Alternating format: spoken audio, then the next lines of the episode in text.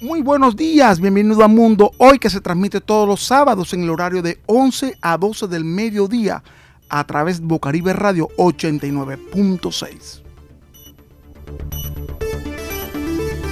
Me acompaña Laura Senior como todos los sábados en los controles. Y quien les habla, Alcides Ávila Alfaro, le da la más cordial bienvenida a Mundo Hoy. Tenemos una temperatura de 29 grados centígrados en la ciudad de Barranquilla y en las horas de la noche 25 grados. La ciudad tiene una temperatura de 29 grados, pero totalmente asoleada, acompañada con buena brisa que nos hace recordar 20 años antes la verdadera Navidad aquí en la costa caribe. Sol, brisa y buen ambiente de Navidad. Son las 11 y 4 de la mañana y este es Mundo Hoy. Aquí comienza.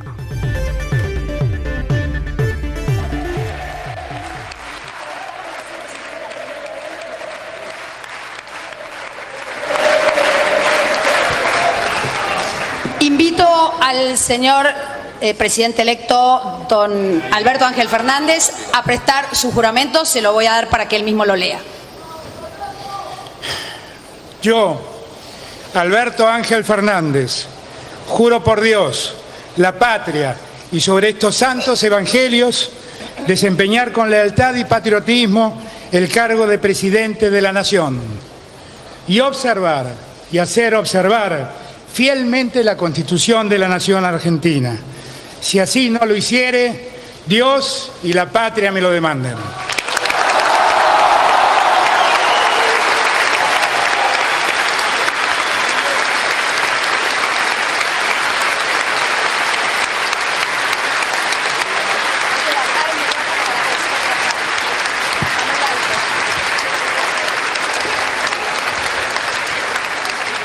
Voy a pedirle a la vicepresidenta de la Nación electa que también eh, haga su juramento y se lo voy a entregar para que lo lea. Gracias. Muchas gracias. Yo, Cristina Fernández de Kirchner, juro por Dios, la patria y estos santos evangelios desempeñar con lealtad y patriotismo el cargo de vicepresidenta de la Nación y observar y hacer observar, en cuanto de mí dependa, fielmente la Constitución de la Nación Argentina. Si así no lo hiciere, que Dios, la patria y el pueblo, como siempre, me lo demanden. Gracias.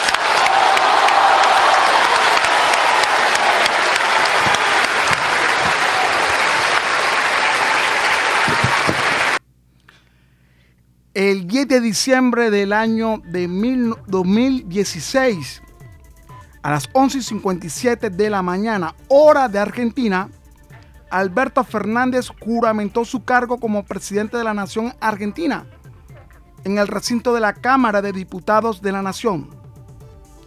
Palabras que manifestó el presidente.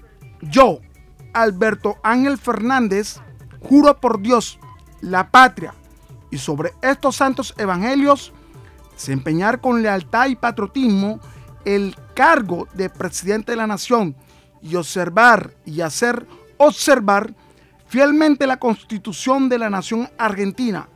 Y si así no lo hiciere, Dios y la patria me lo demanden. Posteriormente recibió de manos del presidente saliente Mauricio Macri el bastón y la banda presidencial.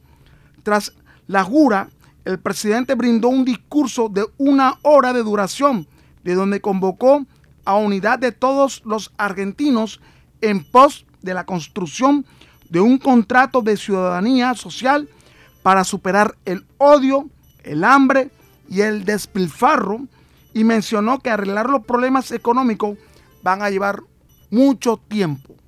Esto ocurrió un día como hoy, 10 de diciembre.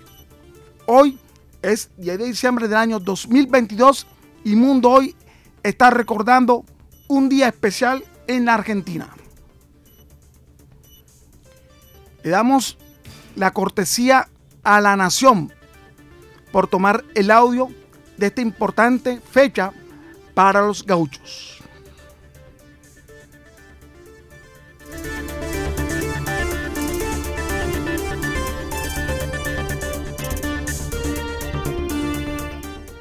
Regresando a temas que nos conciernen a nosotros los colombianos, ayer el presidente Gustavo Petro se encontraba en el departamento de La Guajira, en especial en Uribia, donde estaba llevando noticias muy positivas, muy buenas para la región Caribe, especialmente La Guajira que ha sido azotada por el hambre, la falta de agua.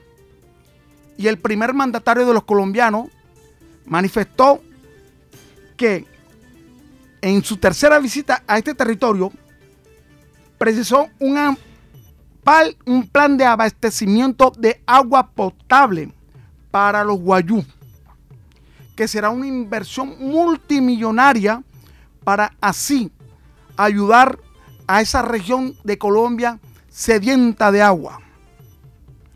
Y lo más importante, que el presidente de los colombianos manifestó que toda esta infraestructura va a ser manejada por el Estado y que si no, no se realizan los controles para la inversión, volverán en tres años a caer en la desidia de la falta de agua potable para esta región caribeña. Escuchemos al primer mandatario de los colombianos. Entonces una de las cosas que tenemos que resolver, ministra, es cómo se mantiene, incluso antes de hacerla, cómo se mantiene. Uno diría, pues el sistema, ¿cómo se llama?, de participaciones SPG, Sistema General de Participaciones, que es una ley que le entrega a cada municipio un billete, que en ese billete va un porcentaje que es para agua potable, pues ahí debería estar la plata. Del mantenimiento, ahí debería estar, porque la, la ley del SGP no dice que queda prohibido mantener los acueductos. Ahora, ¿por qué los alcaldes no lo han hecho? Yo dejo eso con puntos suspensivos, porque digamos las alcaldías debieron, aquí vienen los problemas de los abogados eh, Dagoberto. Es segurísimo que llega un abogado en la alcaldía de Uribia y dice, pero ¿cómo va a entregarle una plata pública a un acueducto que es privado? Segurísimo, porque no reconoce el estatus jurídico de este pozo. ¿De quién es el pozo?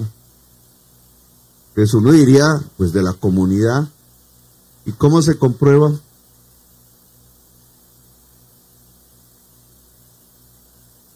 Eso no está en la ley, no hay un papel. Es del municipio, es de la comunidad.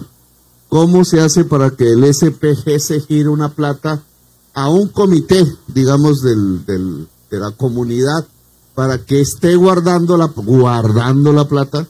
Podría guardarla el municipio, ¿cierto? Y cada vez que hay la necesidad del mantenimiento, tenga, tenga, tenga pero eso no lo están haciendo los municipios de La Guajira.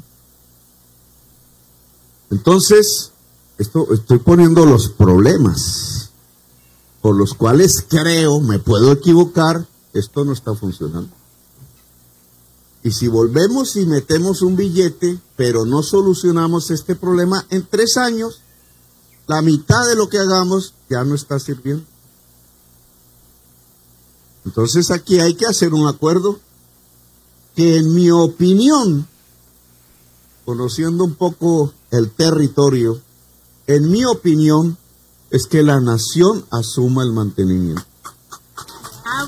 Que la nación asuma el mantenimiento, lo cual significa que la nación tiene, usted habló de sistema, pues sistema es saber dónde están los, las infraestructuras, cuánto, cuánto cuesta el mantenimiento. Le pregunté aquí a la compañera que me recibió bueno, ¿cuánto cuesta el mantenimiento del...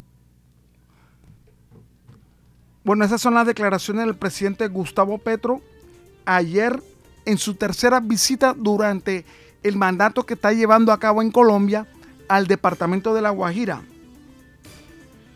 eh, donde presidió el lanzamiento del plan de abastecimiento de agua potable Gus Ules y aseguró que en una nueva inversión multimillonaria en esta infraestructura y, un claro programa de mantenimiento es que sería de perder los recursos nuevos. Son 500 pozos de agua y por lo cual se van a ejecutar desde el primero de enero para darle agua a toda esta población que tanto lo necesita. Y que para el presidente debe haber una infraestructura y en la cual cuesta, cuesta mucho dinero el mantenimiento por cada pozo. Y el costo de reposición de la maquinaria, porque tiene vida útil, la que se acaba, y si no se está guardando esa plata, porque nadie la pone, si no en el, el Estado, ahí hay un problema y esos datos no los tenemos. Eso manifestaba el presidente Gustavo Petro. Por lo tanto, el manejo de los recursos económicos que va a llevar el Estado a la Guajira para el restablecimiento de los pozos, que son alrededor de 500, van a ser llevados a cabo por la administración de personas del gobierno colombiano para que no se roben el dinero que se está llevando para realizar todos esos planes de desarrollo para la Guajira. Esto es Mundo Hoy, que se transmite a través de Bocaribe Radio 89.6.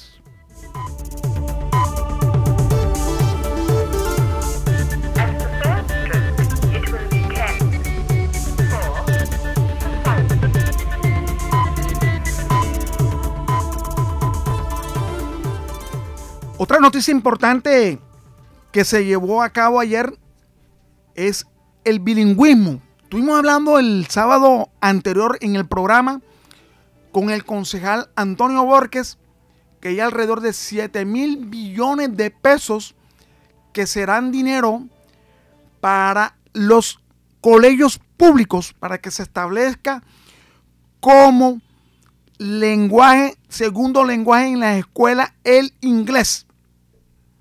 Y el alcalde, Jaime Pumarejo, lo manifestó, lo manifestó que este año, el próximo año que viene, va a ser una realidad, una realidad el bilingüismo para la ciudad de Barranquilla.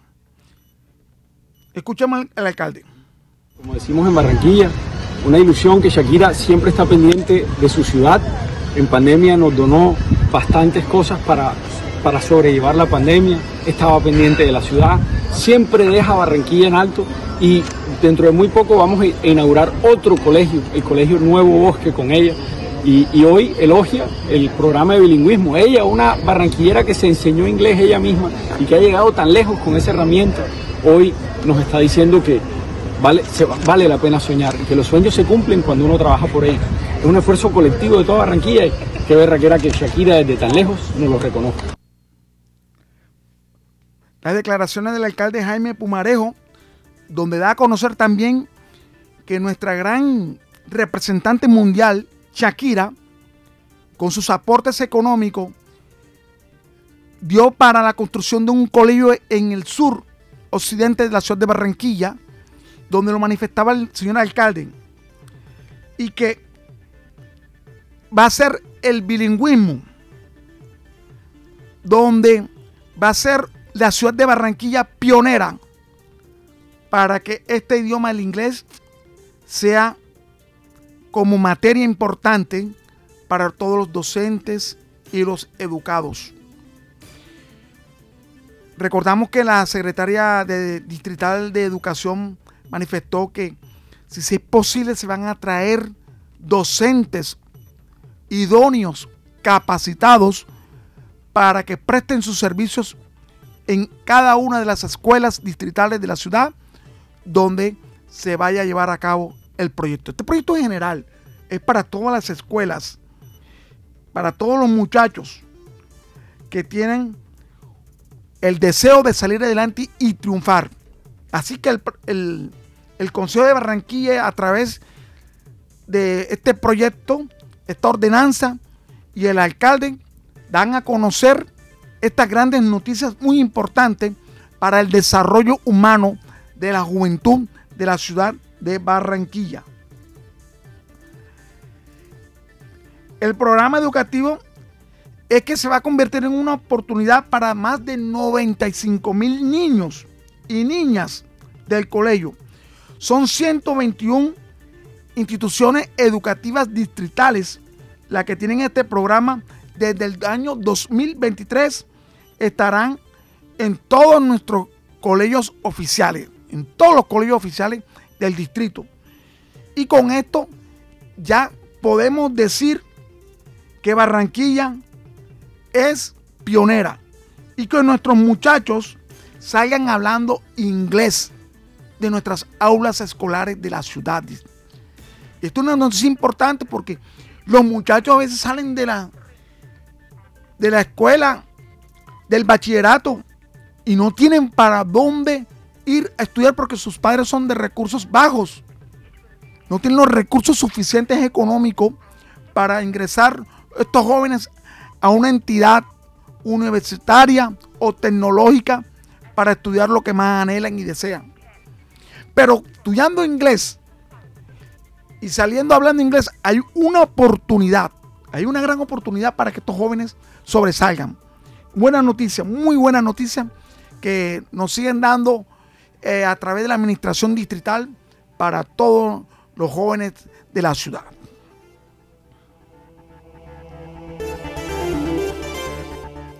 Y seguimos también con noticias positivas aquí en el mundo hoy a través de la, alcaldía distrital, a, través de nuestro alcalde Jaime Pumarejo, que es la recuperación del centro. Todo ciudadano barranquero que va al centro es una odisea, es un problema caminar.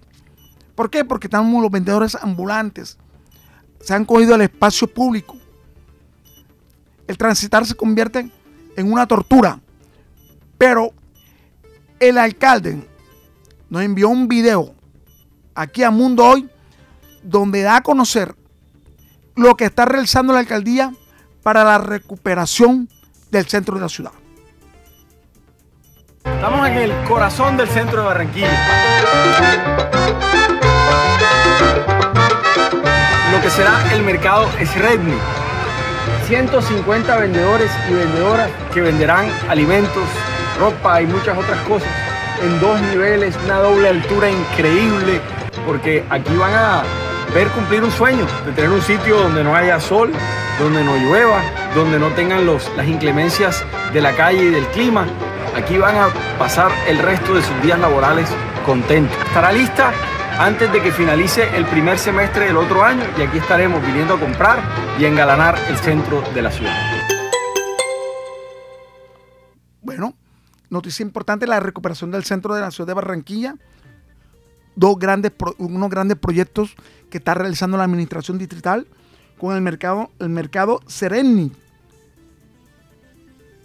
donde todas estas personas que tienen estos restaurantes que se encuentran establecidos entre la 43 y 44 con calle 39 y las personas que realizan los trabajos de marquetería que se encuentran alrededor de estos sectores serán reubicados en este complejo de la ciudad de Barranquilla, donde se van a reubicar todos estos vendedores ambulantes.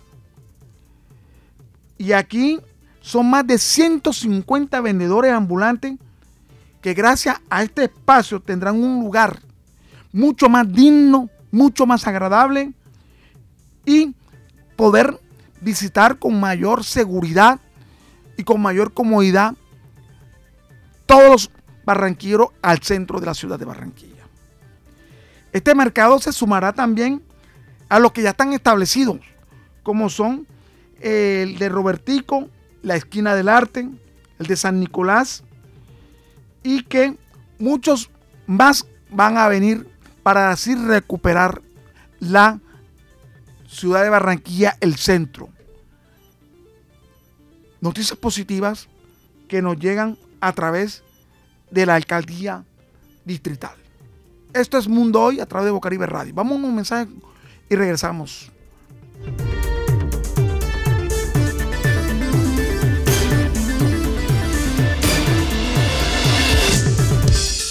Desde el suroccidente de Barranquilla emite su señal la emisora comunitaria Bocaribe Radio, HJU64, 89.6 FM.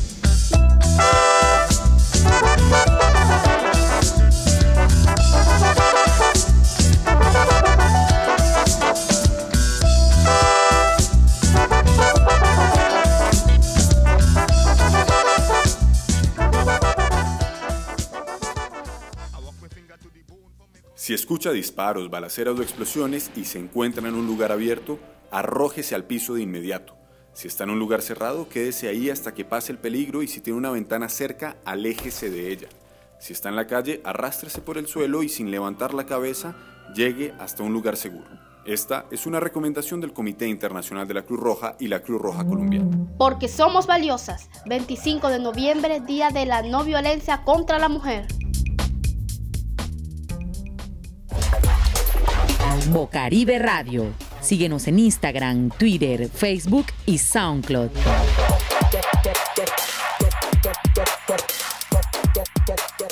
Si escucha disparos, balaceras o explosiones, evite acercarse a los lugares donde esto ocurre. Evite tocar, mover o recoger balas, armas, granadas o cualquier tipo de artefacto explosivo o alguna de sus partes. Estos se pueden activar y herir o causar la muerte de una o varias personas. Por eso, es importante que usted y los demás se alejen de estas zonas.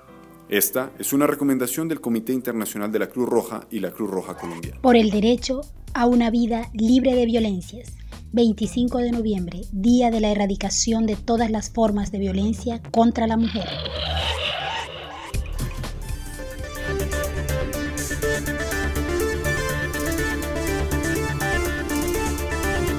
Regresamos a Mundo Hoy, que se emite todos los sábados en el horario de 11 a 12 del mediodía a través de Bocaribe Radio 89.6.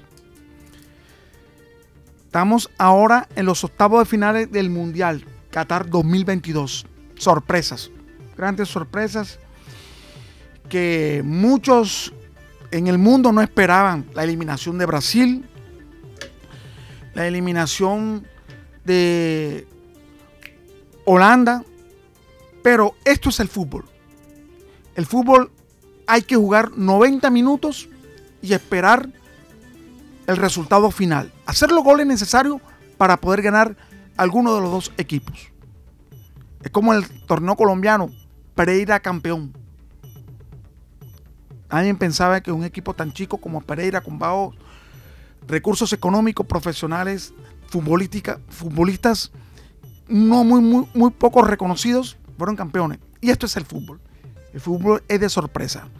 Y tenemos nuestro analista deportivo, David Pinillo, el jugador del Junior, que nos ha colaborado durante el transcurso de este mundial para analizar lo que está ocurriendo en este campeonato de fútbol. Bienvenido David Pinillo a Mundo Hoy a través de Bocaribe Radio 89.6. Bienvenido David a Mundo Hoy, gracias por tu colaboración, gracias por tu, por tu sapiencia porque eres un hombre de fútbol. Eres un jugador del Junior y tu propia escuela de fútbol. Bueno, muy buenos días, Alcide. Gracias por esta oportunidad. Y sí, creo que ha sido un mundial donde se demuestra de que ya esas barreras eh, se han se han dispersado del medio donde había unas diferencias muy grandes entre los grandes países de Europa con los demás países que, estábamos ahí, Sudamérica, Asia, África. Y yo creo que esas sorpresas que se están dando, Marruecos, todo, es que el fútbol se globalizó. Ya la información de los fundamentos, la forma de trabajar, llega a todos los rincones del mundo. Y a raíz de eso se ha visto eh, las grandes sorpresas que hemos observado en este Mundial de Qatar. Sorpresa como lo dices tú, sorpresa, muchas sorpresas en Qatar. Brasil perdió candidato favorito por lo que había mostrado antes del partido con Croacia y lo que mostró con el partido en Croacia. un equipo aguerrido, atacando al marco, tuvo muchas oportunidades de realizar el gol, pero lo realizó en el periodo complementario del segundo tiempo y eliminado por los penaltis. Así es, así es. Yo creo que Brasil eh, tenía que ser más protagonista desde el primer minuto. Creo que cuando tú tienes una nómina como la que tenía Brasil, a pesar sin demeritar de Croacia, eh, el 90% de sus jugadores están en las mejores ligas de Europa. Pero Brasil también tiene jugadores en las mejores ligas de Europa y además de eso eh, tiene un gran potencial futbolístico en toda la historia del fútbol profesional. Y yo creo que por ahí salieron un poco confiados desde el primer minuto y cuando apretaron un poco en el segundo tiempo crearon opciones muy claras de gol donde el arquero de Croacia fue la gran figura del partido. Equivocación del técnico brasileño al sacar eh, Richarlison y mm, ay, se me olvidó el nombre. Vinicio Junior. Eh, vimos un Brasil totalmente diferente. Sí, así es. Así es. Yo considero que Brasil venía de unos días de descanso. Yo creo que no era el momento de hacer los cambios porque tanto Vinicius como Richarlison eh, venían en una buena producción con la selección. Además, habían creado opciones de gol muy claras estando ellos en el terreno de juego. Y ahí es donde el técnico debe tener sabiduría para esperar un poco más a sus grandes figuras, como eran Vinicius y Richarlison, que lo habían demostrado a lo largo de los partidos de este mundial. David Pinillo, te voy a hacerte una pregunta. Tú como hombre de fútbol, como jugador profesional que fuiste y jugaste en el junior, ¿qué tanto repercute cuando a un equipo le empatan en el tiempo suplementario eso influye mucho en el estado de ánimo porque Croacia le empató a Brasil faltando un minuto para que se acabara el partido y así Brasil consagrarse como cuarto finalista, ir a la, ronda de, de cuarto de finales. Sí, yo considero que, mira, el fútbol es emocional, el fútbol es emocional. Entonces, por eso tú, el grupo, y el cuerpo técnico necesitan tener su parte emocional en lo más alto antes de los compromisos. Y, y después esos impactos que tú ves que, que se sufren faltando un minuto, como le sucedió a Brasil, como nos sucedió a nosotros en el 2014 ante Atlético Nacional, ¿te acuerdas? En Medellín, sí.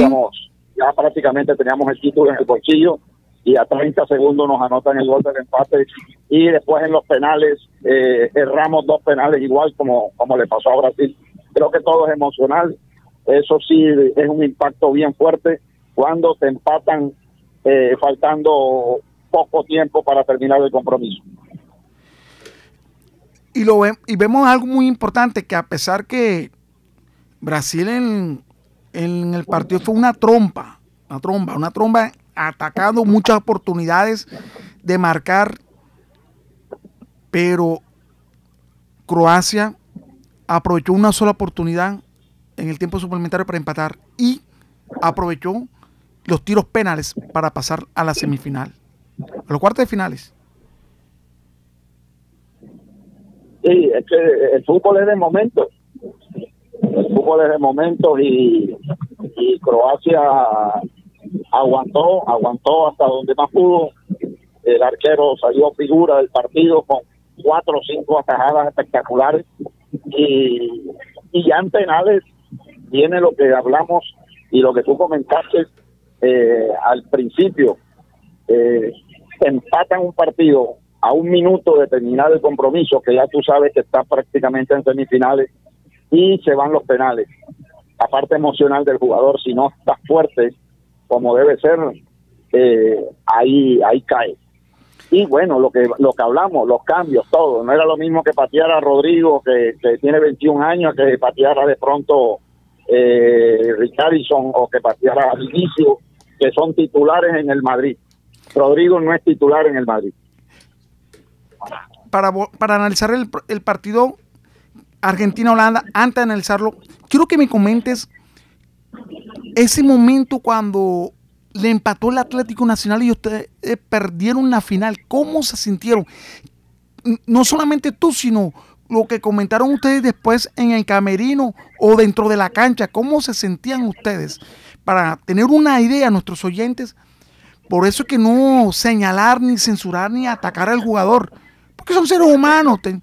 Son seres humanos que tienen emociones, son sensibles y hay que comprenderlo. Entonces, gracias a ti que tú fuiste un gran jugador en el junior, coméntanos, ¿cómo se sienten ustedes como jugador en, ese, en esos momentos? No, sí, es un balde de agua fría para, para todo el mundo. Lo que pasa es que después uno, por los años, la experiencia está como entrenador, tú ya visualizas las cosas que, que pueden venir. Y antes de antes de del cobro el tiro de esquina, cuando Sebastián Viera lanza el tiro de esquina al frentazo de Juan Pablo Ángel, resulta de que yo estaba muy distante del, del, del arco nuestro, estábamos en el otro costado y yo me estoy dando cuenta que eh, los jugadores nuestros, los dos centrales, estaban abrazándose como festejando antes de tiempo por la tajada de Sebastián Viera, abrazándose y resulta que Edwin Cardona corrió lo más rápido posible hasta el tiro esquina, el, el recoge bola había colocado el balón y Cardona cobró casi sin mirar cobró. Y resulta que cuando nuestros jugadores estaban girando el centro ya venía, incluso el centro viene a media altura, pero fue la parte emocional de ellos que los traicionó pensando que ya habíamos ganado por esa atajada de Sebastián y que el partido ya se había acabado. No, el partido se acaba cuando el árbitro pica, cuando el árbitro hace sonar el silbato, se acabó. Ahí sí, abrázate lo que tú quieras. Y bueno, eh, mira que Brasil lo agarran mal, mal posicionado en defensa a Croacia. Es casi que algo imposible. Imagínate, vas ganando 1 a 0, queda dos minutos y medio y te van a agarrar mal parado en una jugada, de tiro de esquina que viene de un costado. No, no puede ser, Samo. Ahí es donde viene el liderazgo de los jugadores. El liderazgo. Los cuatro del fondo no se mueven más. Los dos volantes primera línea tampoco se mueven más. Quedan dos minutos, tres minutos. Cuatro dos armados y se acabó. Listo, y se acabó. Cuatro dos bien armados y el resto que jueguen. Pero te encuentran siempre bien parado el equipo con los cuatro defensas y tus dos volantes primera línea para soportar el ataque del contrario. O sea, un líder y mayor concentración para el partido.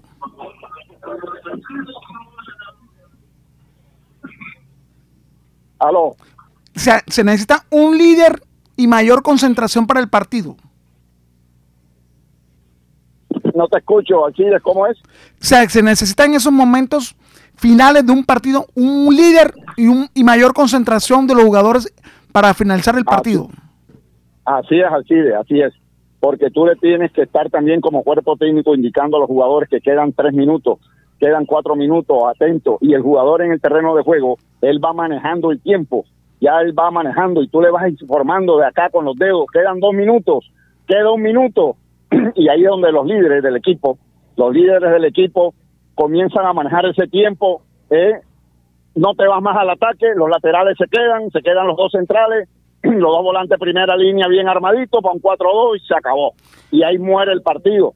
Listo, que atacaron con dos delanteros nada más, está bien, se fueron los dos delanteros, atacaron, la jugada terminó allá en el arco contrario, mientras regresan, tú estás siempre bien armado, que fue lo que no le pasó a Brasil. Brasil lo agarraron totalmente descuadernado y Croacia aprovechó en esa jugada, centro atrás, remate, le pegó a Marquinhos, creo que fue, y gol. gol. Listo, no puedes hacer más nada. ¿Por qué? Porque los agarraron mal parados en el terreno de juego. En una jugada, como tú dices, Alcide, donde quedaba un minuto, un minuto, hermano, y te agarran mal parado a un equipo como Brasil. Faltó liderazgo. Para mí faltó liderazgo en el terreno de juego. Pero mira lo que pasó en el, partido Argentina-Holanda. Argentina ganando 2 a 0. No se ha visto jugar mucho Holanda, los Países Bajos. Y hace realiza el gol un jugador holandés que nunca había jugado en el mundial, sino fue ayer. Y hace el gol y el empate con una jugada de laboratorio. Y se vino abajo toda la emoción, todos los espectadores callados en silencio en el estadio, los argentinos, pero vimos una Argentina que luchó, no se vino abajo emocionalmente, sino vimos un- una Argentina aguerrida para, para luchar y ganar el partido. En los tiros penales, porque ya faltando como cinco minutos, y los argentinos decidieron, vamos a esperar mejor los penaltis. Eso es lo que yo vi. Claro, Alcide, lo que sucede es que los argentinos, los que estaban en el terreno de juego, eran los que tenían que patear. Lautaro Martínez, goleador en el Inter, y todos los que cobraron penales eran los que los jugadores de jerarquía de ellos. Yo te pongo el ejemplo de Rodrigo. ¿Cómo va a patear Rodrigo? 21 años. No es titular, no es titular en el Real Madrid. Él no es titular, entra 10 minutos, 15 minutos. El otro, patearon como tres de Brasil, que, pero ¿por qué? Por los cambios que habían hecho. Ya no estaba Vinicius, como tú dices, no estaba Richarlison, no estaban jugadores clave que podían cobrar y anotar penales. Vamos, entonces es eso. No, que están cansados. Que, ¿Y cómo va a estar cansado un jugador que está en un hotel cinco estrellas? Un jugador que es profesional hace 10 años. ¿Cómo va a estar cansado para cambiar un- a un Richarlison y para cambiar a un jugador como Vinicius, que tiene apenas 24 años? Tú tienes que morir con ellos. Ellos son los que te pueden desequilibrar el partido, que va empatado y ganarlo. Al lado de Neymar, al lado de Casemiro. O sea, el fútbol se gana con jerarquía, que fue lo que hizo Argentina ayer. Argentina cuando hizo algún cambio sacó jugadores y metió jugadores de jerarquía que también están en buenos clubes de Europa y están también en un muy buen nivel. No tocó mucho el equipo, eh, cambió lateral por lateral, delantero por delantero, volante por volante. Listo.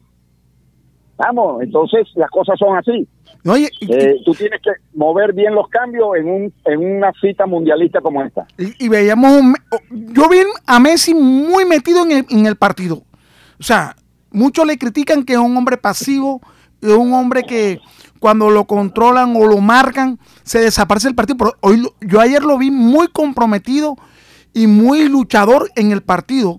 Y yo creo que eso también influyó mucho porque en la selección argentina gira alrededor de Messi y todos los jugadores giran alrededor de Messi.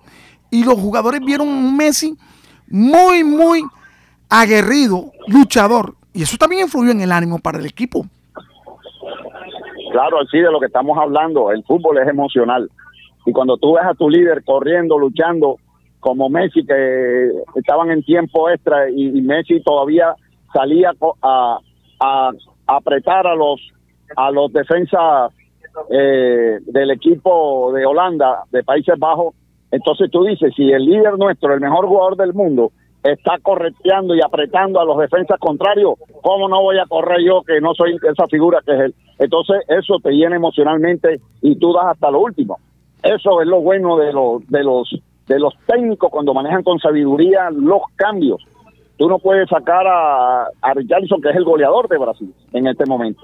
Sí, él- Vinicio viene de ganar una, una Champion con Real Madrid hace poco. Y, y, y no. Vinicio es Vinicio. Vinicio cuando encara al minuto 110 al, al contrario, que también está cansado como él, pero el contrario dice, y este man se me viene encima otra vez. Vamos, pero es Vinicio el que te va encarando otra vez al minuto 110. Vamos. Entonces son cosas que, que después tú como entrenador tienes que saber manejar no está en el mejor momento, porque mira, ayer Messi también no tuvo momentos como, como se diga, pero eh, fue manejándose, cuando tuvo el balón le dio el manejo adecuado, pero no fue un partido donde de pronto Messi fue la gran figura del No. juego, no, no, no, No, no fue figura. pero aportó, pero aportó lo que tenía que aportar. O sea, se le vio el esfuerzo, el exacto, la gana, el empeño, el interés de seguir Claro, adelante, el- triunfar. a- Y que eh, lo importante fue esto, que puso a jugar a sus Y le dio- compañeros. y le dio buena distribución al balón cuando la tuvo. Los, los momentos que, que pudo tener posesión del balón, Messi le dio una buena posesión para que la gente supiera, aquí estoy yo, vamos, yo no voy a perder un balón, démela y tome. Eso es lo que se refleja después al CIDE emocionalmente en el resto del grupo. Y lo importante que Messi quiere ser campeón para, se- la expresión es muy fuerte, para callar a todos sus di- distractores, porque no es el mejor jugador del mundo, porque no ha ganado un campeonato mundial. Y él está luchando, y, él, y ahí se ve el esfuerzo que está realizando, el esfuerzo que está llevando a cabo con, su, con, con sus, compañeros compañeros. para llevar a Argentina a ser campeón. Y está representando a. Sudamérica. Así es, así es. Yo creo que le, hace falta. Él ha sido un jugador que lo ha demostrado a lo largo de su carrera profesional que es el mejor jugador del mundo. Vamos, mejor jugador del mundo, eh, al cual admiramos mucho y que además de eso, Alcide, tiene una gran humildad, tiene una gran sencillez, lo ha demostrado su entorno familiar. Un ejemplo a seguir.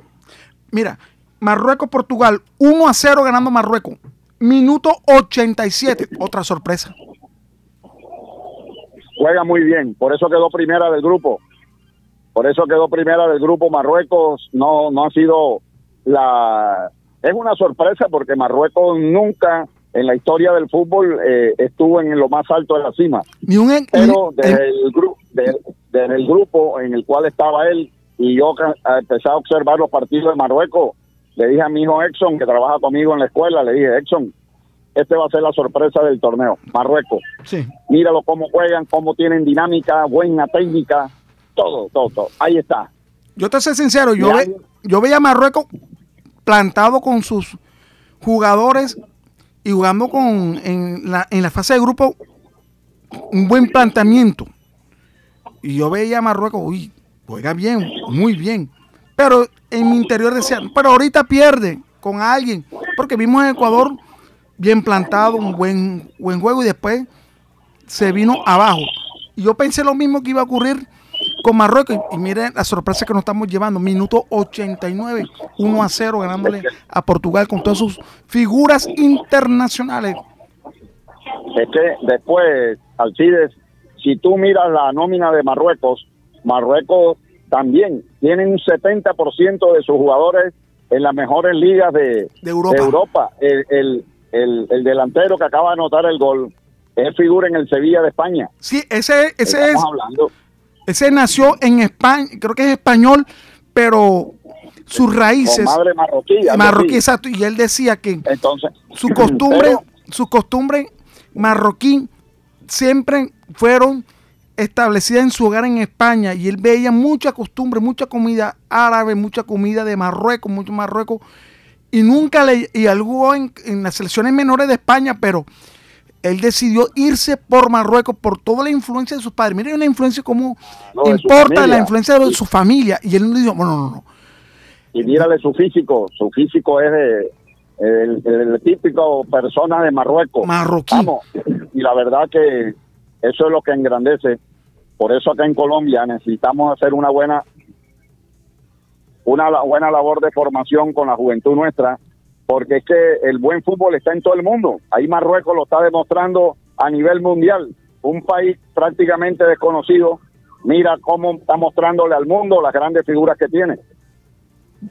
Bueno, este, este Mundial Qatar 2022 ha sido de, mucha sorpresa.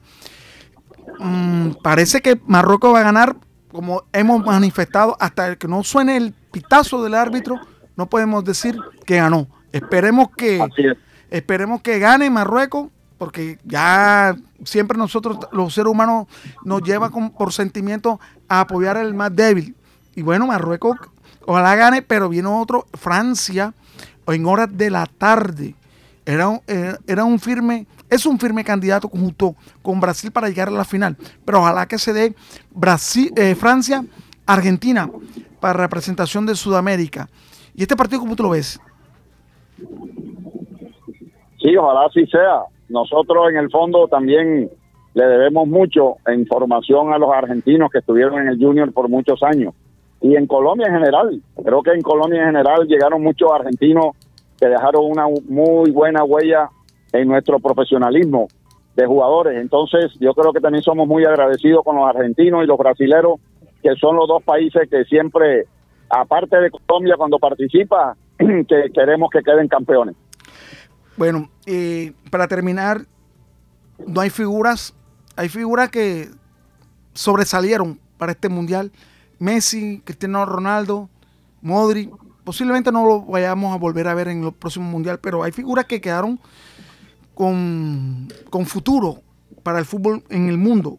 Jude Bellingham de Inglaterra, Pedri, 19 años del Barcelona, español, Julián Álvarez del Manchester City, 22 años argentino, Eduardo Camavinga, 19 años, francés. Rodrigo, 21 años, del Real Madrid. Yamal Musiala, 19 años, del Bayern de Múnich. Mediocampista, este muchacho me llamó mucho la atención. Yamal Musiala, 19 años, juega, dribla, muy buen jugador este joven muchacho alemán. O sea que posiblemente tenemos unas nuevas figuras para el fútbol en el próximo futuro. Sí, así es, así. Eso es lo bonito del, del fútbol. Y lo bonito cuando en categorías menores eh, de estos países o en los grandes clubes del mundo hay muy buenos formadores. ¿Por qué? Porque se va, se va extinguiendo una generación de grandes jugadores, pero nace otra, nace otra con más fuerza todavía. Entonces, eso es lo hermoso, este volante, el número 8 de, Marruecos, eh, es impresionante la habilidad que tiene ese muchacho, el 8 de Marruecos, impresionante. Vamos, entonces tú ves que el fútbol sigue siendo el fútbol. Vamos, de que el fútbol no muere, no muere cuando se van las grandes estrellas. Al contrario, van naciendo otras en otros países también con mucha categoría. Bueno, le damos gracias a David Pinillo por su colaboración durante el transcurso de este mundial, por su análisis. Es que tenemos una persona que es llamada a realizar comentarios porque fue jugador del Junior. Fue un hombre que estuvo en el fútbol profesional colombiano y tiene mucha la experiencia y la voz autorizada para poder comentar y analizar lo que está ocurriendo en el Mundial. Gracias David por tu colaboración a través de Bocaribe Radio en su programa Mundo Hoy. Oh, gracias a ti Alcides por esta oportunidad y bueno, vamos a seguir disfrutando el Mundial hasta el último compromiso. Un fuerte abrazo y saludo a todos tus oyentes. Sí, gracias David. Y te esperamos el próximo sábado porque el próximo sábado es un día antes de la final del Mundial Qatar 2022. Con mucho gusto, así. Bueno, gracias. Un abrazo. Muy amable, David. Son las 10 y 51 minutos. Vamos a unos breves mensajes y regresamos.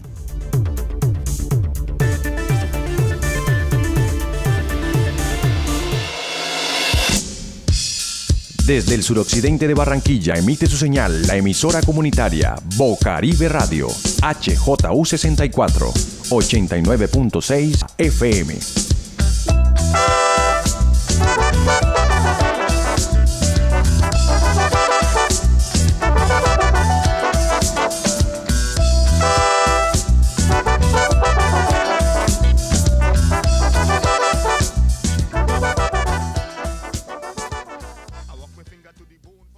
Si escucha disparos, balaceras o explosiones, evite acercarse a los lugares donde esto ocurre. Evite tocar, mover o recoger balas, armas, granadas o cualquier tipo de artefacto explosivo o alguna de sus partes. Estos se pueden activar y herir o causar la muerte de una o varias personas. Por eso, es importante que usted y los demás se alejen de estas zonas. Esta es una recomendación del Comité Internacional de la Cruz Roja y la Cruz Roja Colombiana. Bocaribe Radio. Síguenos en Instagram, Twitter, Facebook y SoundCloud.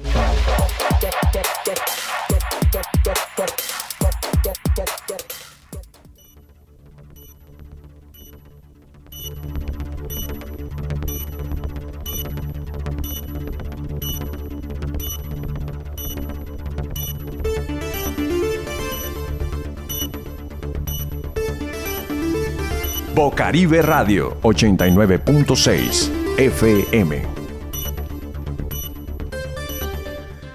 Regresamos a Mundo Hoy a través de Bocaribe Radio 89.6. El próximo sábado es el último programa del año. Tenemos un especial de Navidad. Un especial de Navidad y será el último. Y queremos hacer un programa muy ameno, muy agradable. Y, y ojalá que nos acompañe David Pinillo para comenzar con él para el análisis del Mundial, porque al día siguiente es la finalísima. Y queremos eh, realizar un especial, un especial donde nosotros podamos analizar de dónde es el origen de la Navidad, por qué la Navidad se celebra en diciembre. Todas cosas, muchas cosas, muchos temas que por lo cual desconocemos Y este próximo sábado lo vamos a llevar a cabo a través de Mundo Hoy. Mundo Hoy, que se transmite a través de Bocaribe Radio 89.6. Y quiero finalizar el programa con una, una breve reflexión.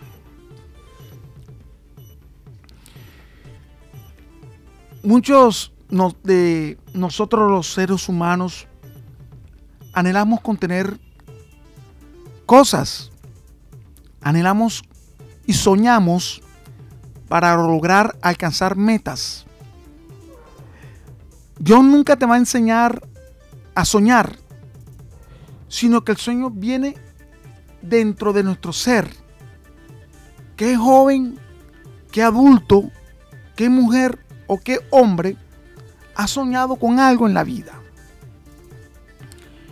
Siempre nosotros estaremos con nuestros corazones para realizar un proyecto, un sueño. Pero los sueños se ejecutan a través de la fe. Y tú me preguntas, ¿qué es la fe? Bueno, la, la fe es lo que, se espera, lo que no se ve, pero lo que se espera. Eso es fe. Ser personas que tenemos fe sobre algo que queremos, pero nosotros para activar esa fe debemos ejecutarla. Debemos de activarla. Y esa fe para activarla es comenzar a realizar trabajos o luchar para alcanzar el sueño.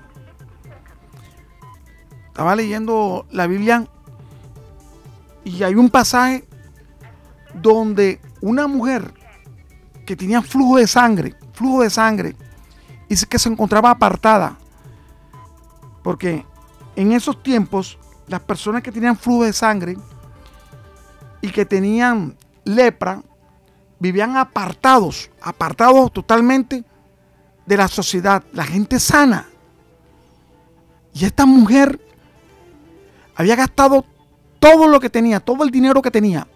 Me da a entender que era una mujer que tiene buenos recursos económicos, una mujer acomodada. Pero escuchó la voz de una persona que decía, ahí llega el maestro, ahí llegaba Jesús al pueblo. Y esta mujer corrió en medio de su debilidad. Y la multitud era tan grande que seguía a Jesús que comenzó a sacar fuerzas donde no la tenía. Usted sabe que es tener un flujo de sangre. Y ese flujo de sangre te cae una debilidad fuerte en tu vida. Pero esta mujer sacó fuerzas donde no tenía y sacaba la fuerza y apartaba a las personas. Y tocó el manto. Y dice el Señor, ¿quién me tocó? Y él decía a los apóstoles, ¿por quién no te ha tocado si todo el mundo te toca? No, pero salió poder de mí. Ese poder de mí ¿Quién me tocó? Y preguntó y llegó y miró una mujer. Y esa mujer de flujo de sangre le dijo, fui yo, Señor. Fui yo. Y esta mujer de flujo de sangre fue sanada inmediatamente. ¿Por qué? Porque activó su fe. Ella sabía claramente que el maestro la podía sanar. Y al sentir esa sanidad, logró alcanzar su mayor anhelo, ser una mujer sana. Pero esta mujer tuvo que luchar para alcanzar ese sueño. Todos nuestros sueños deben ser apoyados con fe, esperanza. Y esa esperanza y esa fe es la que nos lleva a combatir lo que es y lo que llamamos nosotros la falta de fe, lo que nos lleva a la incredulidad, apartar todas estas cosas que nos impiden creer que podemos hacer las cosas. Lo que no alcanzas en este año, el otro año lo, lograrás. Lo que no pude alcanzar hasta hoy, hoy lo puedes alcanzar. No se ha acabado el año, pero activa tu fe. Activa tu fe y mirando al de arriba, para que tú puedas conseguir lo que tanto sueñas. La fe nos llama a confiar y a creer en Dios. Y no estoy predicando ni estoy diciendo palabras, sino es una palabra de esperanza, una palabra de aliento para aquellos radioescuchas que me están escuchando en esta hora, que no tienen una esperanza, sino que la esperanza es uno mismo creyendo a un ser superior que es Dios. Y si nosotros activamos esa fe, creyéndole, orándole y pidiéndole, el todo nos lo dará. Porque la mujer de flor de sangre caminó de muy lejos para llegar donde estaba el maestro. Y el maestro le escuchó. ¿Qué significa esto? Que nosotros podemos ser pobres, ricos, podemos tener y no podemos tener, pero Él nos escucha para darnos lo que nosotros tanto le pedimos. Así llegamos al final de Mundo Hoy a través de Bocaribe Radio 89.6. Me acompañó como todos los sábados Laura Senior en los, en los controles y yo y quien les habla, Alcides Ávila Alfaro, lo espera para la próxima misión de este programa en el horario de 11 a 12 del mediodía. Hasta luego.